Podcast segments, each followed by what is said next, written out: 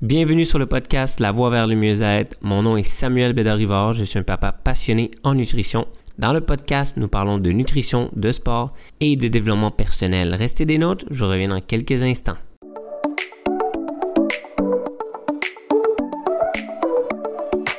Bienvenue sur notre podcast. Aujourd'hui, nous sommes à l'épisode 33. Il y avait une petite absence, mais je suis de retour pour faire des épisodes pour vous aider encore plus à atteindre vos résultats. Donc aujourd'hui, le sujet, c'est sur l'alimentation équilibrée. Aujourd'hui, on va vous présenter des étapes supplémentaires pour vous aider à atteindre vos objectifs en matière de nutrition. Donc passons directement à la première étape. Voici l'étape numéro 1. Planifiez vos repas.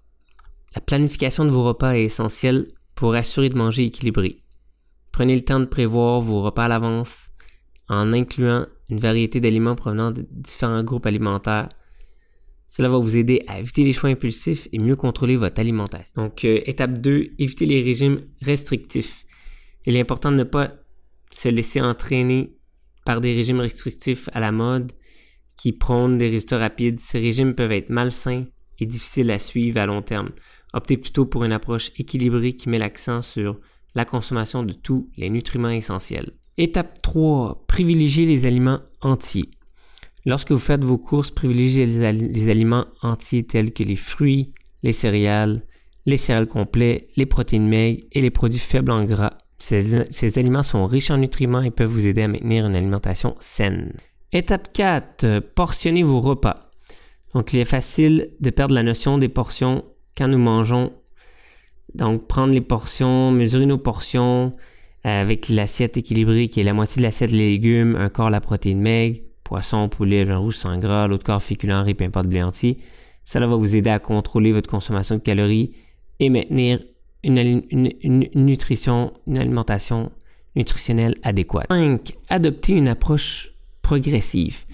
Ne cherchez pas à changer du jour au lendemain. Il est préférable d'adopter une approche progressive en apportant des petits changements à votre alimentation au fil du temps. Cela rendra le processus plus réalisable, durable à long terme. Faites preuve de flexibilité. Il est important d'être flexible avec votre alimentation. Ne vous culpabilisez pas. Si vous avez un écart occasionnel, l'équilibre alimentaire consiste à intégrer des aliments sains à votre routine tout en permettant de profiter de vos plaisirs culinaires préférés de temps en temps.